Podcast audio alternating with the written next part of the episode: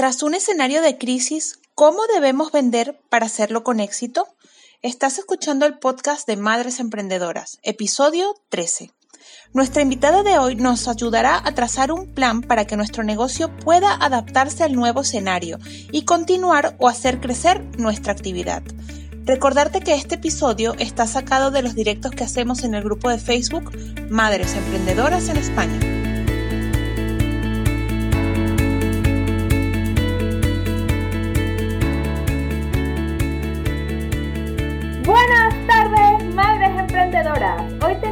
A una emprendedora con nosotros que además repite en los directos. Em, ella nos va a responder dos dudas que últimamente son un factor común entre todas nosotras y es, ¿debemos o no debemos vender en estos momentos con toda la crisis que estamos viviendo? Y si la respuesta es sí, ¿cómo debemos hacerlo para tener éxito? Leo textualmente.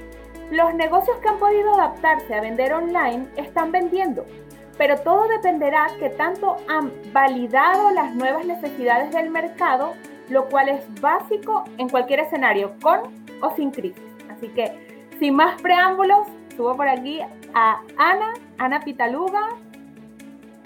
Hola Ana. Hola. ¿Cómo estás, Ani? Un placer. Muchísimas gracias por venir de nuevo y cedernos otra horita de tu tiempo porque sé lo valioso que es y más ahora que estamos tan súper apretados de tiempo, así que muchísimas gracias por, por dedicarnos este ratillo. No, yo feliz de que esté siempre conmigo en la mente y de poderle aportar a comunidades como la tuya me hace, bueno, más que feliz. Así que, bueno, encantada. para los que no habéis visto el directo anterior de, de Ana, está tanto en el podcast como en las unidades del grupo. Se llama Seis Pasos para crear un negocio exitoso y fue un éxito rotundo. Así que quien no lo haya visto o escuchado, ala, hay que correr. Luego os dejo en, el, en, los comentarios de todas formas los enlaces para refrescaros la memoria. Ana, para, para, las que no te conocen, ¿vale? Em, por favor, cuéntanos un poco sobre tu trayectoria profesional y personal, aunque sea brevemente, y a qué te dedicas actualmente. Sí, bueno, yo tengo muchos años de experiencia en el área de, negocio, más de 25 años ya. Eh, por ahí en estos días tuve que editar mi biografía porque seguía poniendo más de 20 y mi esposo me decía, va a llegar a los 30 y todavía sigue diciendo más de 20. Entonces, bueno, digamos que empecé en el área de turismo y el sector de, hoteles ya hace muchos años. Eh, y hace más o menos eh, unos 8 o 10 años empecé como con el área de consultoría, ¿ok? Eh, atendiendo proyectos en distintas partes de Venezuela, eh, América Latina y Estados Unidos. Y ahí fue cuando empecé todo el tema de independizarme, ¿no? empecé primero con hoteles, pero a partir de, de, que llego aquí a España hace cuatro años, me empezaron a contactar eh, personas eh, que no tenían nada que ver con hoteles o que querían emprender algún proyecto eh, relacionado con la hostelería. Y ahí fue cuando empecé a evaluar la posibilidad de que mi, mi consultoría no fuese solamente para grandes empresarios o empresas del sector de turismo, sino también abrirle como un espacio a los emprendedores. Y así fue como creé mi marca personal, como para no para darle cabida a, un nicho también a nivel de emprendimiento y no solo de hoteles. Y bueno, ahí he estado en ese mundo, eh, empecé también a abrirme paso a nivel digital y la razón principal fue que quedó mucha gente de aquel lado del charco, como decimos, y tuve la necesidad de, de seguir ofreciendo mis servicios a nivel digital y bueno, por eso todo el, tema que, ya hoy puedo compartir en mis redes eh, a través de las distintas plataformas y, herramientas que ofrezco para ayudar a los emprendedores, eh, básicamente mujeres porque son las que, las que más me han de alguna manera eh, contactado para que las acompañe a ese proceso de emprender de cero, ¿no? O sea, tengo como el nicho mm, específico ahora de mujeres que estaban en el mundo corporativo y que de alguna manera quieren eh, independizarse y empezar a crear ese, ese proyecto en paralelo mientras que hacen esa transición, ¿no? Del trabajo, vamos a decir, tradicional al mundo del emprendimiento.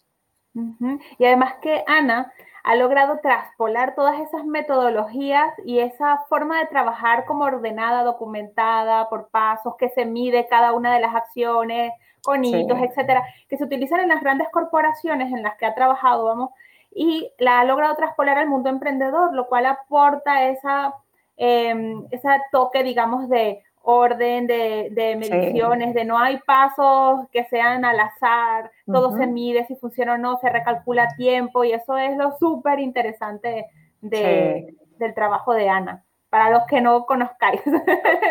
sí, sí, sí, con, una visión empresarial. Es, básicamente la intención, ¿no? De que la gente sienta que emprender, porque todo el mundo cree que emprender, bueno, lo dejamos para cuando sea una gran empresa y hay que hacerlo desde el momento cero, ¿no? Eso es súper importante lo que acabas de decir. Pues, a ver, estamos viviendo un escenario en los últimos meses que es totalmente atípico, por llamarlo de una forma muy suave, eh, para los que ninguna de nosotras estaba preparado, o ah, bueno, no sé si alguna por aquí tenía un plan antipandemias, pero yo por lo menos no. Entonces, hemos tenido todas que recalcular ruta, todas nosotras, y grandes empresas, y colegios, y etcétera, etcétera, etcétera. Todos hemos tenido que recalcular un poco la ruta y adaptarnos. Entonces, em, ¿cómo ha impactado la crisis que estamos viviendo actualmente a los pequeños y medianos negocios?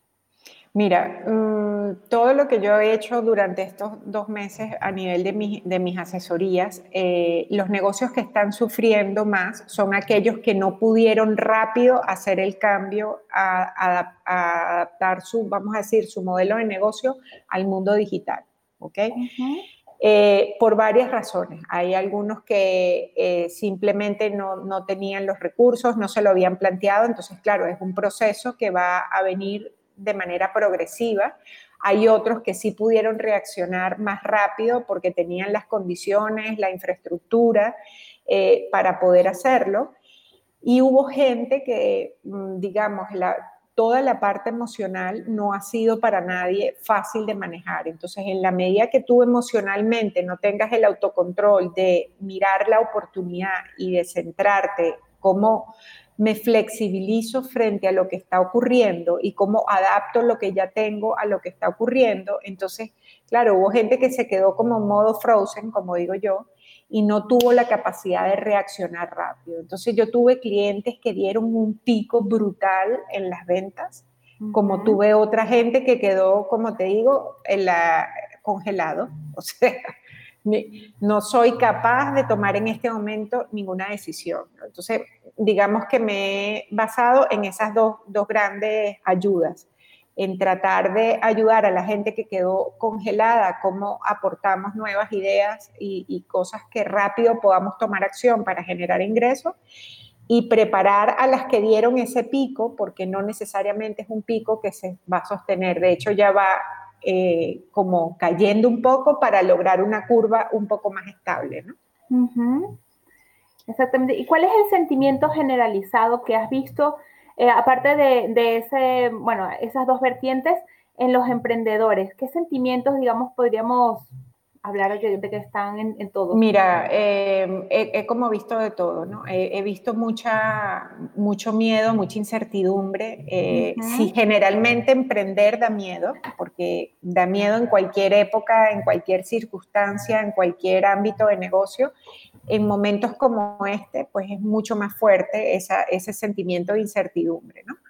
Eh, y bueno, eh, trabajar mucho en la parte emocional todos estos meses con, las personas que he podido acompañar para que tengan herramientas, sobre todo para que la expectativa no sea eh, tapar el sol con un dedo, ¿no? O sea, tenemos que ser optimistas realistas y el primer paso es, para mí hay como palabras claves que he resumido de estos dos meses. Aceptación, flexibilizarnos, o sea, flexibilización es, digamos, cómo nos abrimos al cambio de, de la mejor forma posible.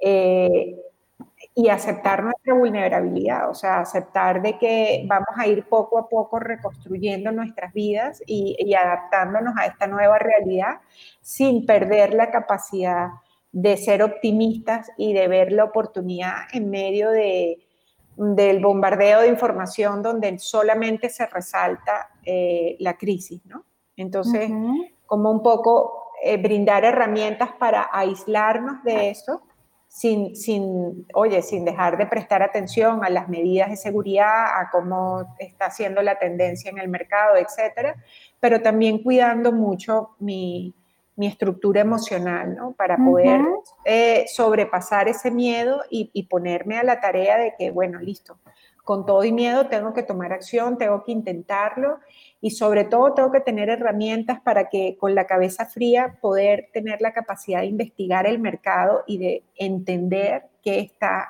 sintiendo mi potencial cliente. O sea, para mí eso es básico en cualquier negocio en este momento. O sea, si, si yo tuviera que responderte, Ana, ¿qué es lo primero que tenemos que hacer ahorita como emprendedores? Saber qué siente nuestro potencial cliente. Estoy apuntando todo lo que estás diciendo, como siempre. Tranquila. Cliente.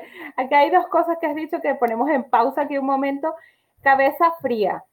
Em, súper importante, súper difícil. Es tan fácil decirlo como difícil hacerlo, pero muy importante o indispensable para que nuestros, nuestros negocios marchen, porque como bien dice Ana, acá hay un montón de, de negocios, ¿no? de sentimientos que, que, convergen en nosotras, porque y además que eh, sé que a muchas de vosotras os ha tocado esta crisis ya no solo a nivel eh, de negocio, sino a nivel personal, mm, con casos cercanos, o sea, que sé que es fácil decirlo, dejar la cabeza fría, sé que tener los niños en casa todo el día y tener que trabajar y dividirnos genera un estrés extra, sea, es fácil decirlo, pero es súper importante porque si tomamos las eh, decisiones o los pasos desde una perspectiva intranquila, eh, desesperada incluso, ahí es, ahí es donde no, porque estamos totalmente tapadas de ojos. Entonces, es importante, aunque sea tomarse un tiempo, si uno lo necesita, relajarse, respirar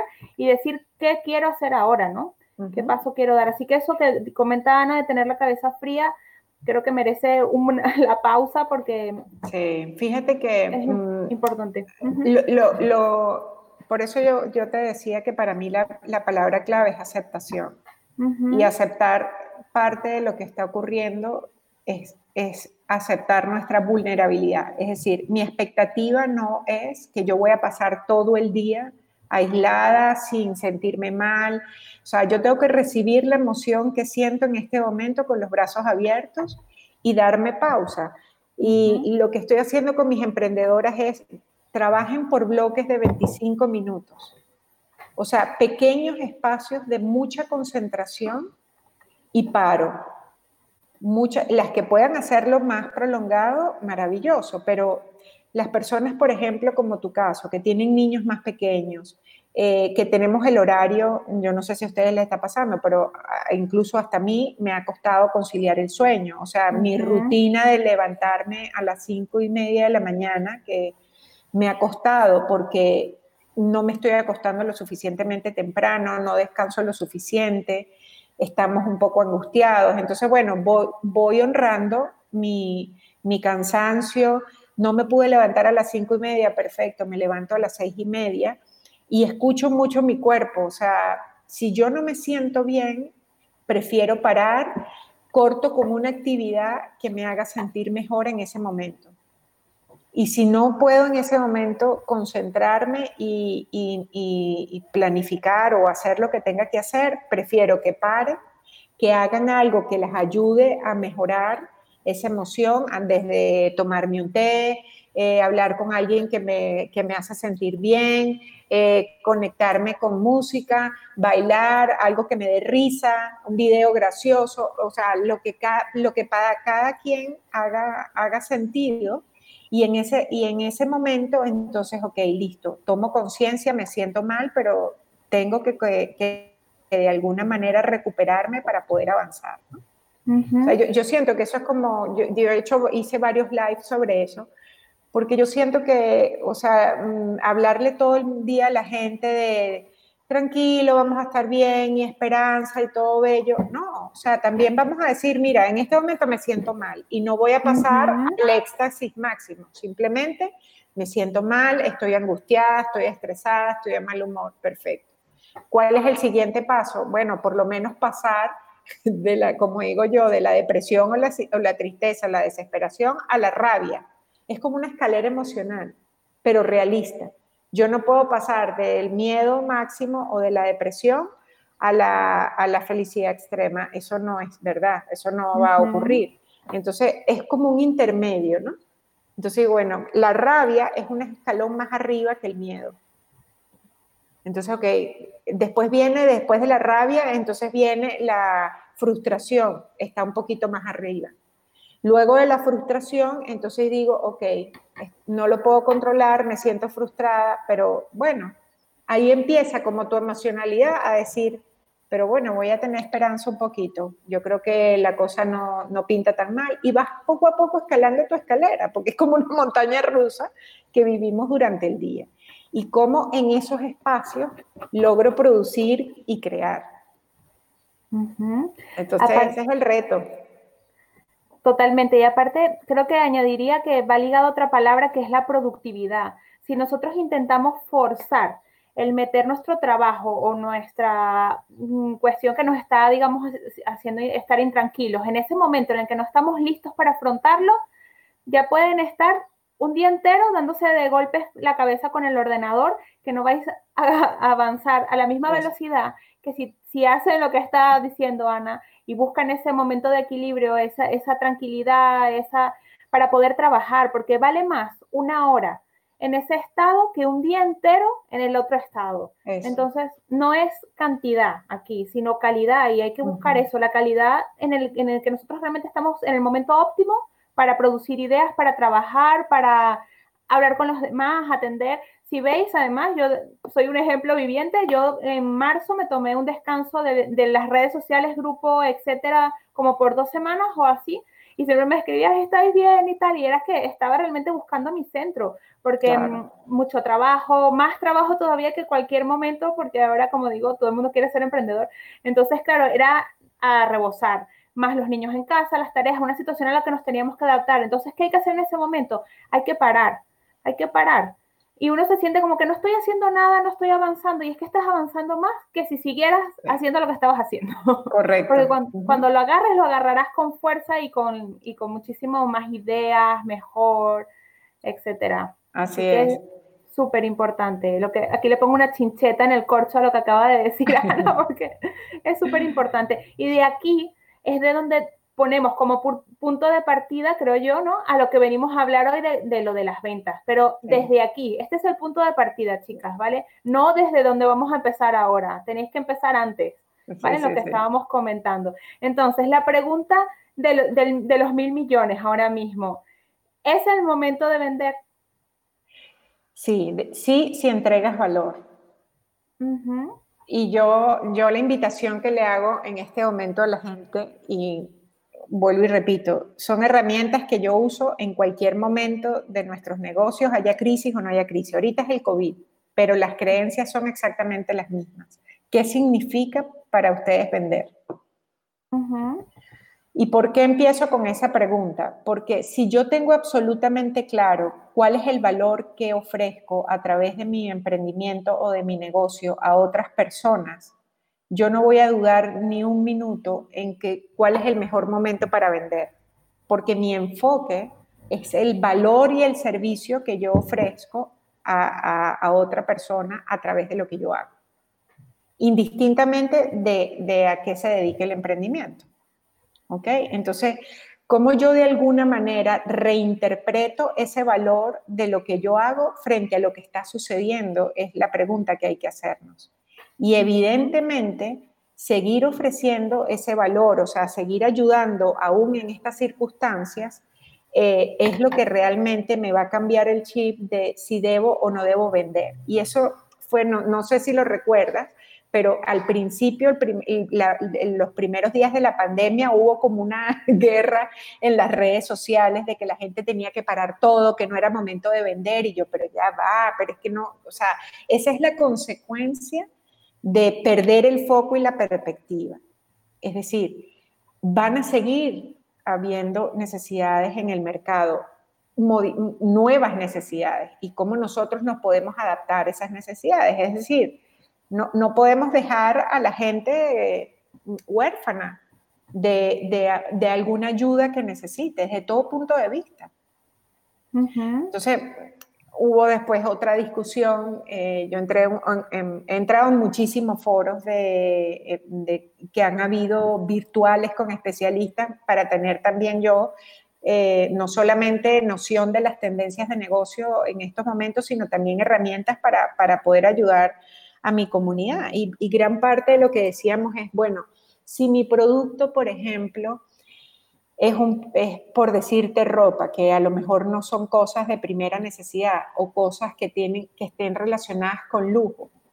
Bueno, ahí ya es una decisión más personal de cada quien saber cómo su negocio se puede adaptar. Y yo lo que hago es estar muy atenta a ejemplos de marcas que a pesar de que venden cosas de lujo que no son de primera necesidad, cómo se adaptaron dentro de su visión de negocio a lo que estaba ocurriendo. Entonces, te pongo, por ejemplo, una diseñadora australiana que yo sigo mucho porque me encanta su ropa y son piezas muy costosas.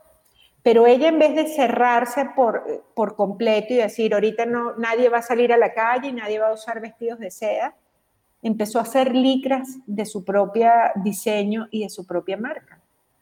Entonces fíjate cómo tú, en vez de cerrarte con la creencia de no es momento para vender, no hay espacio para mí en el mercado, usemos esa energía y ese tiempo para decir qué puede mi cliente en este momento necesitar. Así como hubo gente que se dedicó a hacer mascarillas, hubo personas que se dedicaron a hacer ropa más adaptada al mood de estamos en casa. Entonces, esta señora se fue por el mood de licras. Entonces, ahí viene la segunda creencia. ¿Y cómo vamos a vender si ya hay tanta gente vendiendo lo mismo? Las redes están intoxicadas de licras y de cosas para hacer deporte.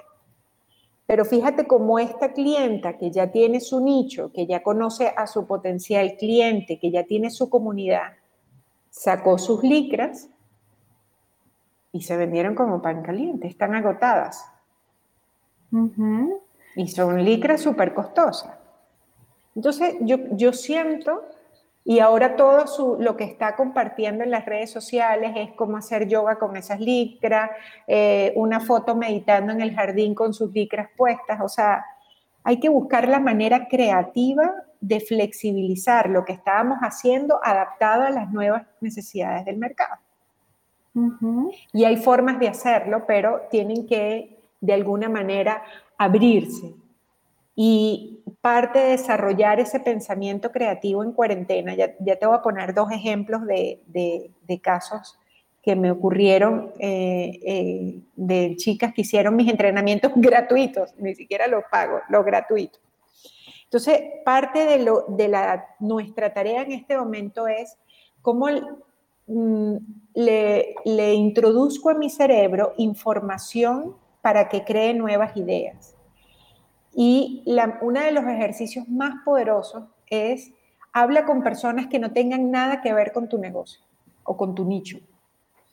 Intercambia, por ejemplo, a mí me encanta hablar con artistas. ¿Por qué? Porque los artistas tienen una capacidad de crear sin prejuicio interesantísima.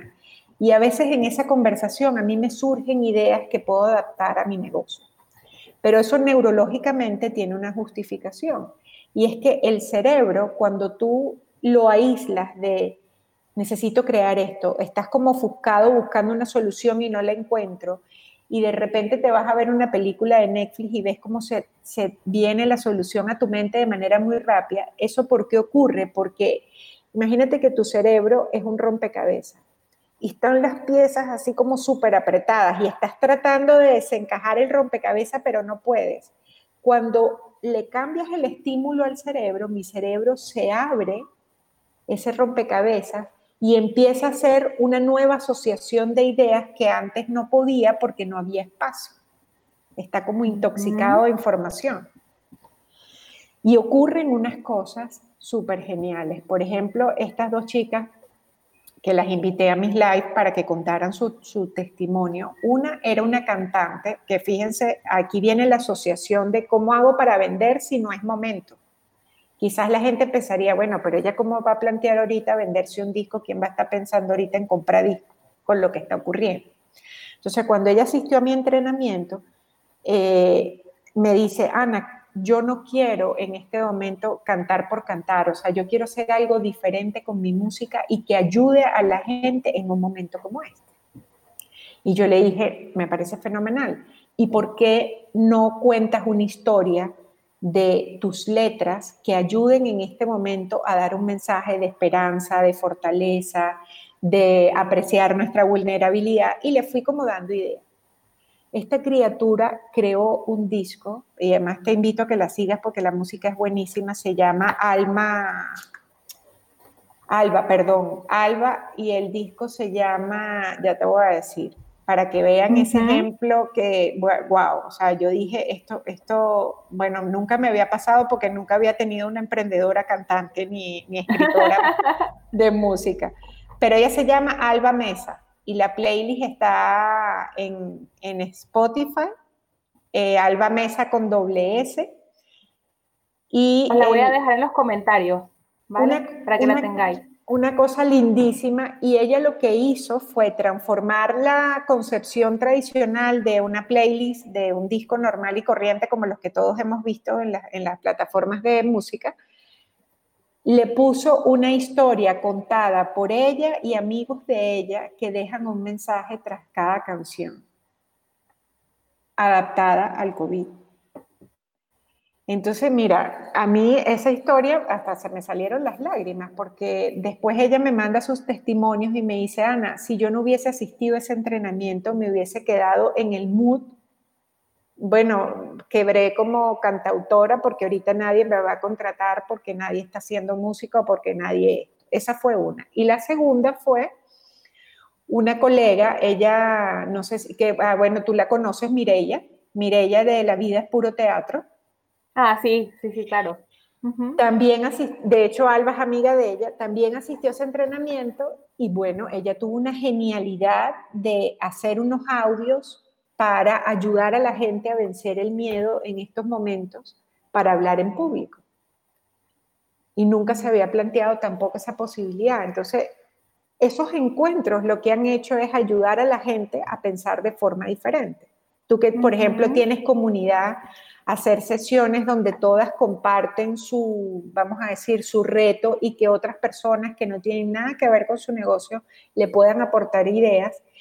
Y buscar esos espacios para crear es lo mejor que podemos hacer en este momento, ¿no? Para, para poder abrir nuestra mente a lo que el público necesita. O sea, tenemos que adaptar lo que hacemos a las nuevas necesidades del mercado. Y para eso necesitamos dos cosas en este momento. Uno, elevar nuestra empatía al máximo. O sea, las ventas dependen de nuestra empatía. Eso ha sido así toda la vida. Es, esa capacidad de entender claramente que ponerme en los zapatos de mi potencial cliente y conocerlo hasta saber cómo piensa y cómo siente.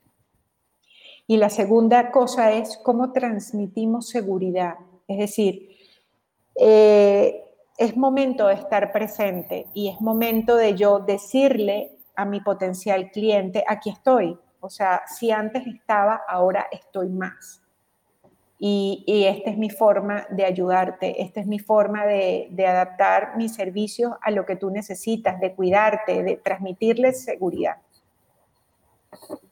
Vamos, súper valioso. Os he dejado aquí lo de las ventas porque yo creo que eso también es otra pepita de oro súper clave que ponemos con una chicheta en el corso, que es las ventas dependerán de nuestra empatía. Es súper importante. No podemos eh, pretender Nunca ha sido así, o sea, me refiero, antes también, a menos que estemos hablando de las ventas de la vieja escuela, muy vieja mm. escuela, hace ya muchos años que las ventas dependen de la empatía, pero es que ahora más, más todavía. Ahora tenemos que empatizar con nuestro cliente, conocerlo como si viviésemos con él en nuestra misma casa y ahí es que podríamos plantearnos establecer una relación con esa persona, o sea, es aún más importante esa empatía, esa cercanía, etcétera. Chicas, os voy a dejar en los comentarios un montón de cosas, entre ellas.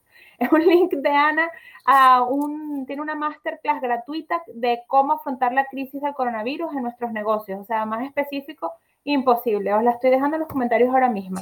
Ahora mismo. También os estoy dejando la playlist de Spotify que estaba comentando Ana, La dejo por aquí para que la, la conozcáis también. Yo no la conozco a esta chica, pero la voy a, la voy a escuchar. Siempre la música es bienvenida. y además que la música ayuda mucho eh, en estos momentos de, de, ansiedad, de incertidumbre. Eh, es una de las herramientas eh, que yo más recomiendo porque la música tiene esa capacidad de, de inspirarnos, de, de, cambiarnos la energía. Así que bueno, de verdad que se la súper recomiendo. Lindísima su, su música pues yo por lo menos voy a ir de cabeza en lo que terminemos el, el directo a ver, a ver quién es, porque ya me dio curiosidad, ya tengo que verla, ya es imposible dejarlo. Voy a crear, hablando con lo, hablando, escuchando lo que dice Ana, más bien un hilo o alguna, eh, porque me ha parecido súper interesante, para um, hacer una especie de brainstorm, porque en el grupo a veces se debate de eso, que que aportan personas que a lo mejor no tienen que ver con nuestro nicho y es que es todo lo contrario. Yo siempre lo repito como un loro y creo que ahora enfocándolo incluso con cómo reconvertir nuestros negocios, una persona que no está metida en nuestro nicho, que es más bien lo ve desde afuera, es súper más útil eh, que nos dé incluso feedback, porque no está ya contaminado con lo que nosotros estamos al día a día trabajando. Así que voy a, voy a planificar para la próxima semana será ya eh, alguna sesión de Zoom o alguna cosa para que las que queráis os podéis conectar y si tenéis todavía duda de cómo reconvertir vuestro negocio, quieren más ideas de qué de qué hacer eh, con él, pues ala, para que entre todas podamos sumar eh, en eso. He puesto más chinchetas por aquí, más em, de cosas que ha estado diciendo Ana y quiero frenar ahí también. Dice, ser conscientes de las nuevas necesidades. Eso también es otra cosa que tienen que apuntar, chicas. Las que tengáis el cuadernillo y el lápiz como yo, apuntar eso también. Es súper importante eh, nosotros conocíamos nuestro mercado antes de todo esto y ahora lo tenemos que otra vez conocer, ¿vale? Porque hay muchas cosas que han cambiado, sentimientos, necesidades, etcétera, así que importantísimo. eso que acabas de decir es súper clave porque el comportamiento del consumidor y la mentalidad la, manera como nosotros vamos a empezar a consumir o estamos empezando a consumir ya va a ser totalmente diferente. Entonces, por eso es que todo este trabajo que tenemos que hacer ahora es vital para que nuestros negocios puedan eh, reinventarse, resurgir o mantenerse eh, en estos nuevos escenarios. Y, por ejemplo, mañana voy a, hacer voy, a tener, voy a estar en una formación específicamente de la mentalidad, la nueva mentalidad del consumidor. Porque es algo que voy a trabajar muchísimo en este segundo semestre del 2020 para poder ayudar a mi comunidad. Ahí está la clave de lo que se va a, de lo que va a, digamos, a traducirse en vender o no vender. O sea, va, va a estar allí la respuesta. En la medida en que yo sea lo suficientemente capaz de entender cómo está pensando y cómo está sintiendo mi potencial cliente, es que yo voy a, la, y no, no, sé si quieres que hable de eso, de, de, dónde proviene la decisión de compra. Por eso es que Adelante, bienvenida. Entender cómo piensa mi potencial cliente es la clave. Es decir, la gente compra por impulso. Muy, muy pocas personas lo saben, por eso ya desde hace algunos años existe la neuroventa, que fue pasar la ciencia de la, neurociencia a la mentalidad de, los, compradores o de los consumidores. Y básicamente de lo que se trata es de entender que el que toma la decisión de compra es el cerebro más primitivo que tenemos, que es el cerebro reptiliano. Pero ese funcionamiento, vamos a decir, eh, funciona de la siguiente forma. En esta estructura ósea, que es nuestro cráneo, eh, el cerebro cumple distintas funciones y en base a esa función tiene una denominación.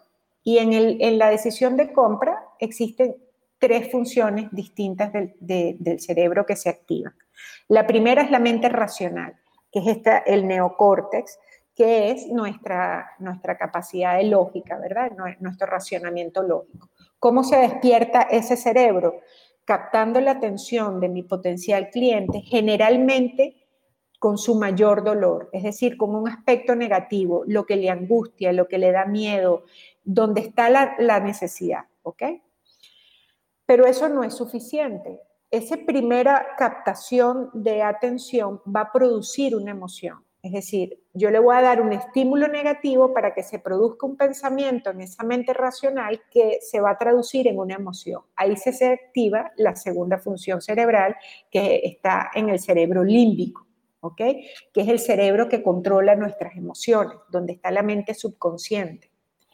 Ese es el que hace despertar al tercer cerebro, que es el que dice compra, que es el reptiliano. Entonces podemos resumirlo como que las personas compramos a través de una emoción justificada con razón lógica o con lógica. ¿Sí? Por eso es que la empatía es tan importante, porque la empatía me hace entender ese nivel emocional y, y mental que tiene mi potencial cliente. Para que esa decisión de compra sea favorable, yo necesito entender ese, ese funcionamiento que además ocurre eh, sin que su potencial cliente sepa que se lo, se lo estamos de alguna manera descubriendo o induciendo porque ya sabemos lo que hay detrás de la verdadera razón. Entonces, la, otra cosa es entender, bueno, Ana, ¿y cómo descubrimos esas cosas que despiertan la atención? Entonces, en este momento de pandemia, la seguridad, por ejemplo, es uno de los códigos más poderosos para incentivar la compra. Por eso es que tenemos que transmitir seguridad en todo momento a nuestro potencial cliente. Todo lo que tenga que ver con seguridad, eh, con la seguridad familiar, el resguardo, el que estamos siendo eh, cautelosos con sobre todo aquellos negocios que, tienen delivery o, que han tenido que migrar sus servicios a tiendas online. Otra cosa, por ejemplo, es todo lo que sea control. Control está asociado a claridad, a paso a paso, a que yo no te voy a hacer gastar tu dinero sin, sin que sea seguro.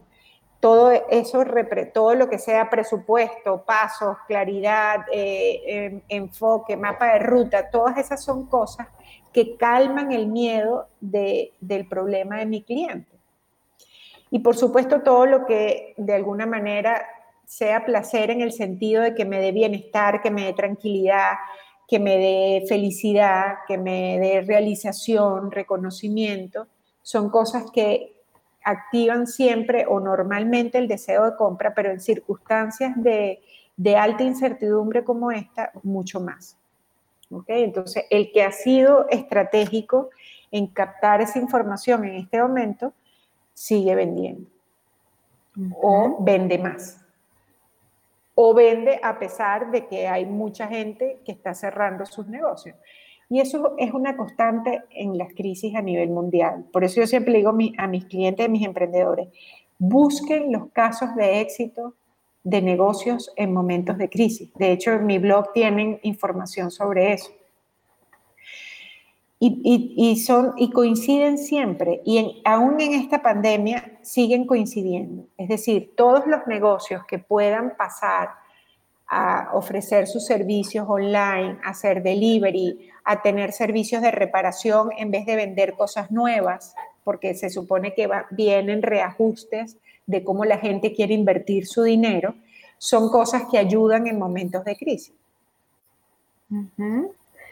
he, dejado en los comentarios hace, para los que no conozcáis el blog de Ana, hace, bueno, al principio, los, los dejé ayer, dos de sus eh, posts, pero vamos que había un montón. De hecho, dejé uno y después dije, no me puedo resistir, dejo otro. en los comentarios. Pero vamos a escudriñar en el blog de Ana porque hay un montón de eh, artículos, además muy concretos, de que van a un tema específico que están súper, súper interesantes, de verdad. Em, os voy a dejar también por aquí, antes que se me pase, ha creado un curso digital de cómo crear tu primer curso digital.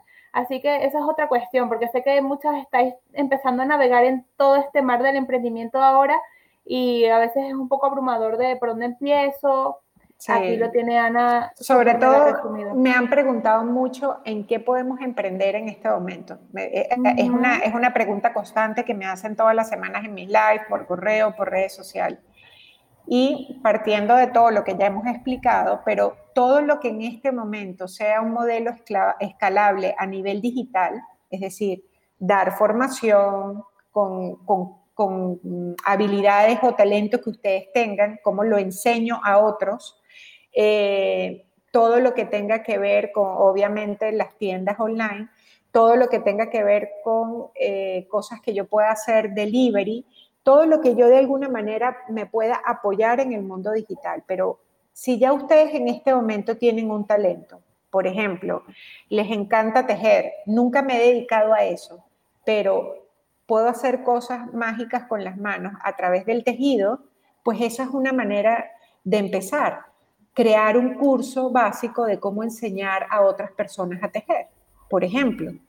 Entonces, lo que hice con esa formación, creé una guía gratuita de los 17 pasos, según mi experiencia que he tenido que seguir para poder convertir mis servicios en, cursos eh, eh, y formación online digitales.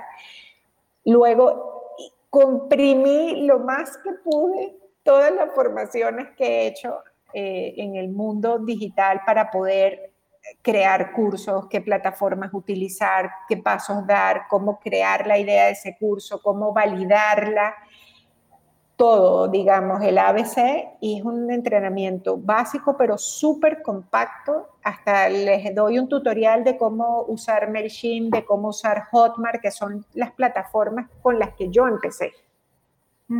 Ya hoy en día migré a cosas mucho más complicadas, pero mis primeros pasos fueron con todas plataformas gratuitas. Como, como, el de todas, yo creo. Como el de todas, Yo también empecé con MailChimp y todo esto, sí. Esa formación está súper buena. También he recibido testimonios lindísimos de, de, la gente que lo ha hecho y que lo ha puesto, que ha tomado acción y que lo ha llevado a la práctica. Así que esa, yo creo que esa es una excelente forma de emprender segura y que no requiere de grandes inversiones de dinero. Vale, he puesto varias chinchetas, ¿vale? No, no quiero, quiero hacer el freno aquí, como siempre, para, poder ir encerrando lo que vas diciendo, porque es un montón de información súper útil y no quiero que nadie se vaya a perder de nada. Eh, pones, dijiste hace un rato, foco en el cliente, no en nuestras necesidades de emergencia. Es decir, ahora nosotros podemos pensar, necesito dinero, necesito dinero, tengo que vender, necesito, necesito, ¿quién es el que está necesitando esas cosas? Uno, el foco debe estar es afuera, en el cliente. Siempre debe ser así, pero ahora con toda esta crisis a veces se nubla la mente y es difícil verlo. El foco, chicas, siempre debe estar afuera, en el cliente. Y, y por consecuencia, cuando, hace, cuando hacemos eso, recibimos a cambio lo que tanto deseamos, necesitamos o buscamos o lo que sea. Pero siempre, siempre el, el láser va afuera, en el cliente. Por eso que el enfoque, eh, siempre enfóquense en el valor que entregan, porque si yo salgo al mercado con la mentalidad de, la urgencia de vender, de que necesito el dinero, de que tengo que sobrevivir, entonces el enfoque no está en el servicio que estoy dando o el valor que estoy entregando, sino que quiero hacer dinero. Y eso lo percibe la gente, pero además bloquea porque se, como les digo yo siempre a mis emprendedoras, mm, en lo que cada quien crea, pero eh, indistintamente de sus tendencias o su fe o su religión o lo que sea, de alguna manera estamos bloqueando porque estamos con una mentalidad de escasez frente a nuestro propio negocio. Si nunca he apoyado a ningún emprendimiento que nazca únicamente por hacer dinero, en estos momentos, eh, como dice Vane, es más importante todavía. También otra chinchetita, lo de transmitir seguridad. Apuntarlo por ahí. Wow, es súper importante. y yo siento que mm, las redes necesitan autenticidad, o sea, hablen desde su corazón, desde lo que saben, desde eso es una manera de transmitir seguridad. O sea, cuando la gente ve esa espontaneidad de que saben de lo que están hablando, de que realmente lo que ofrecen tiene un valor, que, se han tomado el tiempo de, de, ponerlo concreto en un mini párrafo, en una frase concreta, para que la gente entienda. O sea, tenemos que ser concretos y concisos. Nuestra comunicación para poder transmitir seguridad es porque tengo que hablar de manera específica concreta y concisa qué es lo que yo puedo hacer por ti hoy. Si te parece, Ana, para hacerlo más práctico todavía, dabas el ejemplo de, bueno, de, las cosas estas de manualidades de tejer. Te pongo otro ejemplo, ¿no? Que sé que hay eh, personas en el grupo, aparte de una de ellas nos está escuchando, que tiene una tienda de regalitos, eh, tipo tazas, chapas y ese tipo de cosas. ¿Y qué, cómo podría reconducirlo? Por ejemplo, si es algo tan físico, ¿no? Se dedicaba mucho a las chapas para las eh, bodas, las cuales las bodas ahora mismo están pues más paradas, etcétera. ¿Cómo podría reconducirlo? Así un poco un brainstorm aquí en vivo. Mm, mira, una de mis clientas aquí en Madrid vende regalos.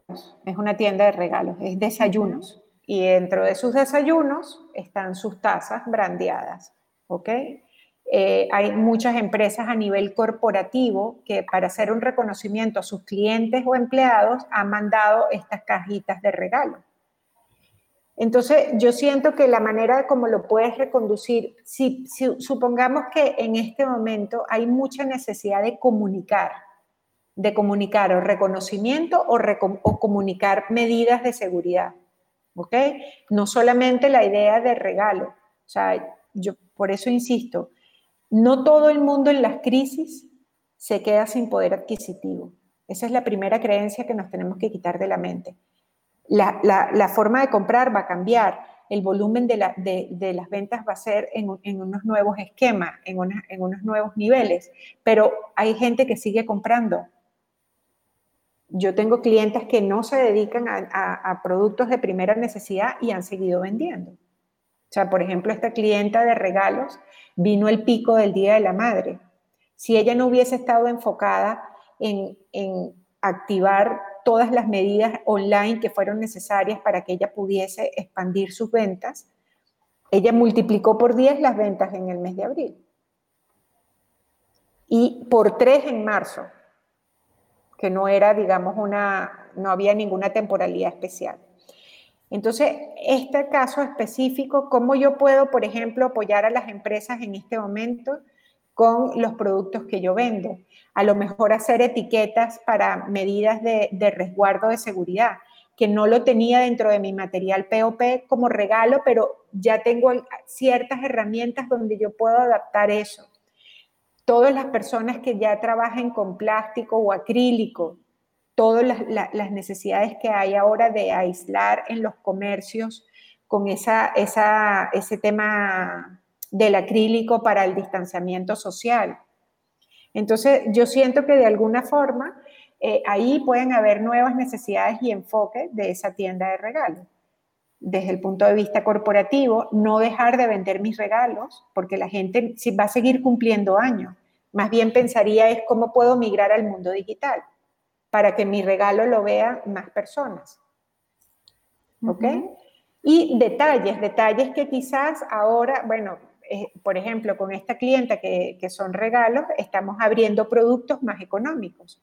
Siguen sus productos, vamos a decir, mejorados, porque lo que hemos hecho es mejorarle la calidad de lo que ella tenía y abrir una nueva línea de productos más económicos porque habrá gente que, oye, que no está dispuesta a gastarse 40, 50 euros en un regalo y quiere hacer un detalle más pequeño. Entonces, tener opciones de 20 y pico o de 30 y pico para que, para que se cubran los distintos nichos de, vamos a decir, o de clientes con poder adquisitivo distinto. Entonces, eh, y, cómo lo sabemos? Porque es, parte de recoger el feedback del mercado en este momento. Es, estar muy atentas a lo que dice la gente en, en, mis redes sociales, de lo que le preguntamos a la gente cuando nos llama y dice, oye, es que yo quiero hacer llegar mi regalo. Esta es una época muy emocional. La gente quiere enviarle detalles a su gente querida, le quiere decir te amo porque antes no se lo decía suficiente y ahora eh, está más emocional y más sensible y se ha dado cuenta de que apreciar nuestros afectos es una de las prioridades de nuestra vida. Lo ha sido siempre, pero quizás ahora haya gente más consciente. Entonces, ¿cómo llevar ese mensaje de esperanza a través de mis productos? ¿Y cómo lo comunico en mis redes sociales? Oye, no dejes de decirle a tus seres queridos que te amo en todos los cafés en, la mañana. Entonces haces una taza especial con el mensaje que tú quieres transmitir en medio de esta crisis y le pones una tarjetita especial. Oye, y qué bonito que tú puedas meterte en internet y tener esa opción para mandarle a alguien que quiero para reconocerle, a, mi equipo de trabajo, a, la señora de la farmacia, a, la señora que atiende en el centro de salud, eh, las angustias de todos los que hemos llamado sin saber qué hacer porque no hay cómo hacerse el té. Yo qué sé. Sí, totalmente. Aparte, cojo una de las cosas que dijiste de los, de los ejemplos de, bueno, tu clienta que tiene esto de los desayunos, que aparte tiene unas tazas brandeadas, ahí freno, porque mm, uno puede, hay, hay una cosa que es súper poderosa que yo me atrevería a decir que es lo más poderoso para crecer, para multiplicar tu negocio y son las asociaciones, el trabajar con otras personas. Ese miedo a, eh, no, me, no voy a hablar de esta persona, mira, aquí estamos Ana y yo, las dos nos dedicamos a las madres emprendedoras y yo adoro a Ana y me parece que es un genio. Y no, no siento igual mi corazón. no siento que sea una amenaza, sino estoy encantadísima de trabajar con ella y cada vez que pueda ayudarla lo haré. Así que el poder de las asociaciones. ¿Qué pasa con esto? Toda mi comunidad ahora ya es el segundo live que hacemos con Ana y el primero fue un éxito y estoy segura que este lo será también.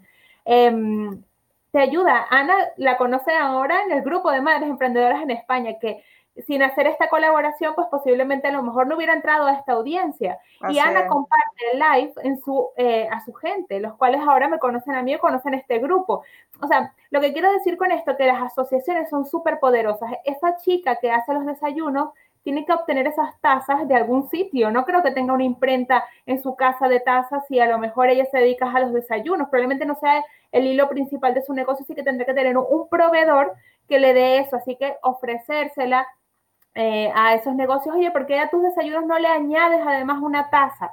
Por ejemplo, pero cualquier cosa. O sea, pensar en cómo trabajar en, en equipo. En alianza. Con otras emprendedoras, porque eso es, siempre ha sido brutal y lo sigue siendo. Así que contemplar esa posibilidad. Sí, y parte de lo que va a cambiar en el mercado es entender que es momento de complementarnos y de compartir, más no competir. O sea, yo siento que todos hacemos falta en este momento en el mercado.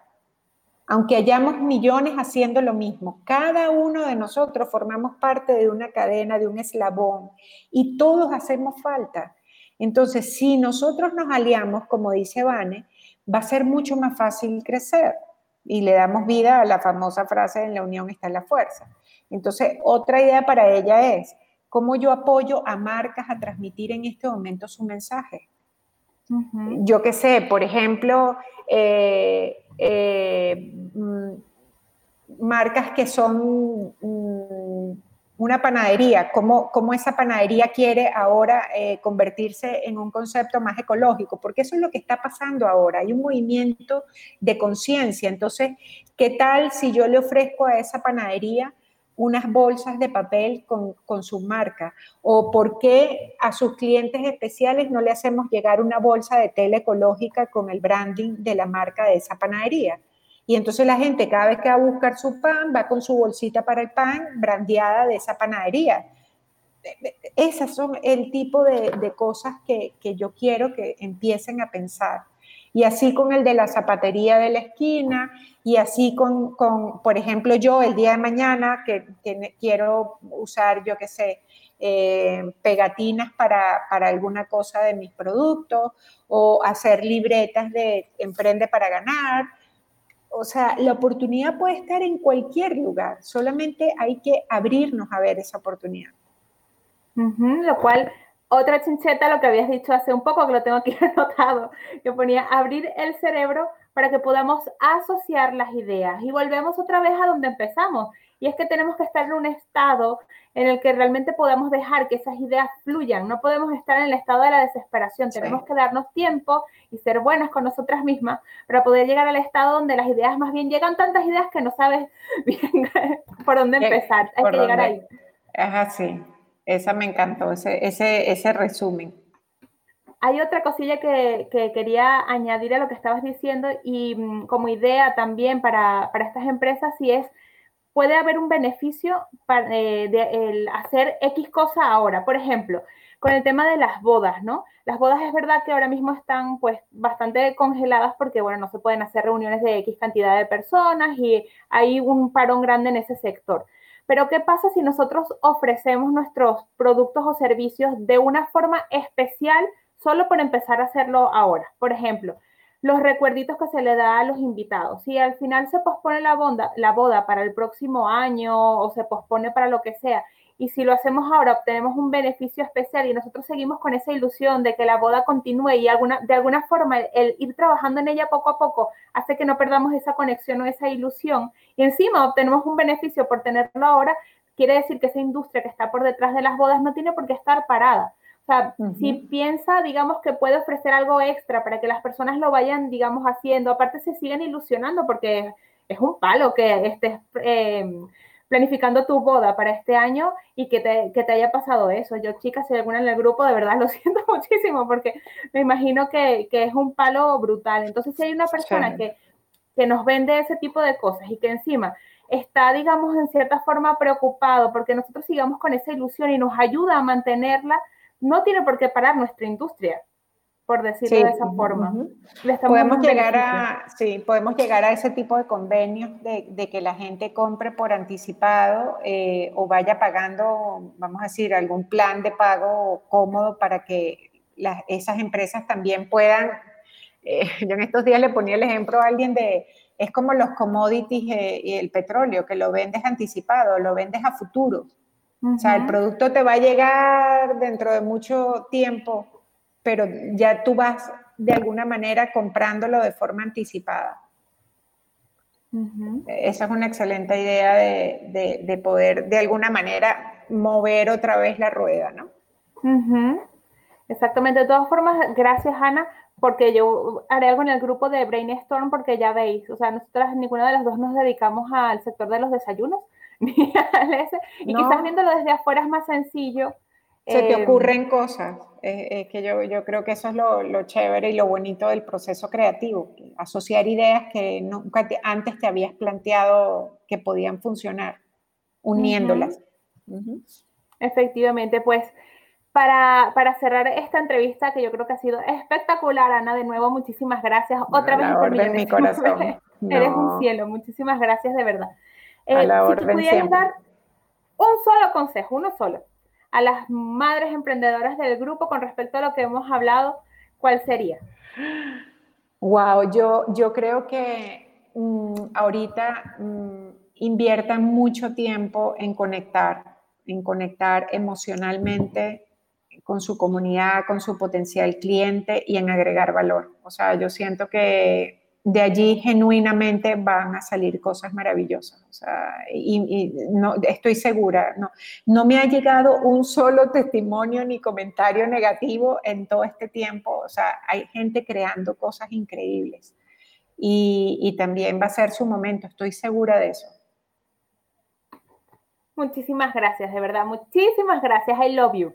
No, cuando quieras, cuando quieras a la orden. Eh, y yo estoy segura que ese entrenamiento ahí, eh, el que comentaste al principio, son cuatro masterclass en realidad, es un entrenamiento súper completo. Y hay una masterclass donde hablo de cómo desarrollar el pensamiento creativo con ejercicios incluso.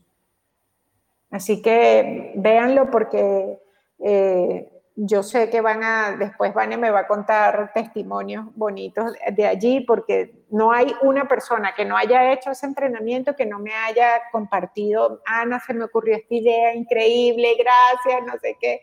Y no es que yo sea nada extraordinario, es simplemente la oportunidad de abrirte a nueva información. Este que estoy poniendo aquí abajo, ¿te refieres? El de cómo contar Vale, pues chicas, ahí está. Está en los comentarios de todas formas, están los comentarios todas estas cosillas. Si tenéis más dudas con respecto a esto, siempre lo digo, sé que muchas lo veis en diferido, que a veces no os cuadra el horario de cuando hacemos el directo y luego se os ocurren un montón de cosas en los comentarios, que aquí estamos por aquí, Ana y yo, para intentar ayudaros y el resto de la comunidad, porque últimamente más que nunca, mira, esto que decía Ana de la solidaridad entre las demás, de ayudarnos, no sé qué, es brutal, de verdad, gracias chicas, me refiero a cada una de las personas que integran esta comunidad, porque es que cualquiera de vosotras pone una pregunta y es que a veces a mí no me da tiempo ni de responderla, porque ya hay 30 comentarios y eso es lo máximo, eso quiere decir que es que es un grupo espectacular de gente, de personas que es que, vamos, a veces dicen, ¿qué grupo tan bueno has creado? Yo no he creado, yo lo he puesto en internet y lo he configurado, pero es que la gente que lo crea realmente sois vosotras día a día. Es espectacular. Yo entro ahí y, se me, y es que a veces se me saltan las lágrimas, de verdad, porque es impresionante la, la calidad de apoyo y eso es, muchísimas gracias, de verdad. Me encanta. Yo no sé si, si, alguien tiene alguna pregunta, que no lo, no lo dije, pero si, si tú las ves, yo aquí no veo ninguna. He estado, bueno, respondiendo a los comentarios. De todas formas, como te digo, mm, si, si os surge alguna pregunta, porque aparte sé que hay un pequeño retraso entre lo que nosotros decimos y, y lo que escucháis ah. Vosotras como de 20 segundos, así que cualquier cosa que, aunque que no hayamos abordado, os queda duda con algo o queréis plantear vuestro caso específico de vuestro negocio, lo que sea, dejarlo en los comentarios, no tengáis ningún tipo de pesar, miedo, lo que sea por hacerlo, porque nosotras encantadas de, ayudar en lo que humildemente podamos. Desde Así Un beso gigante a todas. Y uno más todavía para ti, Ana. Muchísimas gracias. Chao, cariño. Un placer, como siempre. Un, un beso enorme y que estén bien. Que tengáis todas linda tarde. Bye. Si te ha gustado este episodio, me encantaría que me dejaras en los comentarios cuáles son tus impresiones, si tienes alguna otra duda o si hay algo que puedas aportar a la comunidad. Y además recordarte que puedes encontrar nuestra comunidad en Facebook y YouTube bajo el nombre de Madres Emprendedoras en España. Nos vemos en el próximo.